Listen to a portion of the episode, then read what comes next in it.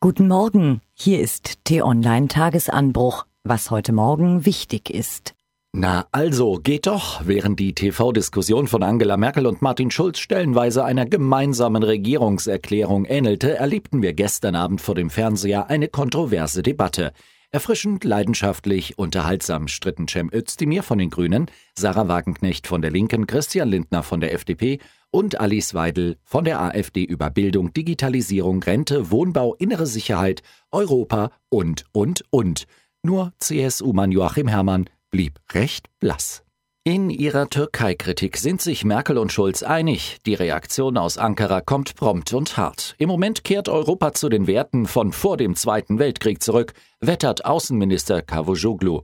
Brutalität, ebenso Faschismus und Gewalt, Intoleranz und gegenseitige Vernichtung – wo soll diese Eskalation eigentlich noch enden? Christian Ströbele, Christina Schröder, Volker Beck, Wolfgang Bosbach und leider auch der wortgewaltige Parlamentspräsident Norbert Lammert. Für sie ist alle heute das letzte Mal. Wie rund 100 andere Abgeordnete kandidieren sie nicht mehr für den Bundestag. Bei der letzten offiziellen Sitzung vor der Wahl will sich die Kanzlerin heute über die Situation in Deutschland auslassen.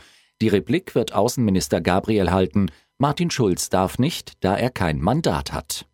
Und das muss man sich auf der Zunge zergehen lassen. Seit Jahrzehnten debattiert Deutschland über ein Atommüllendlager und heute ist der offizielle Start der Suche.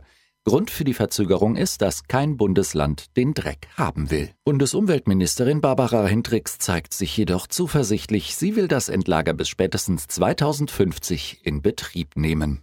Mehr Informationen findest du unter t-online.de.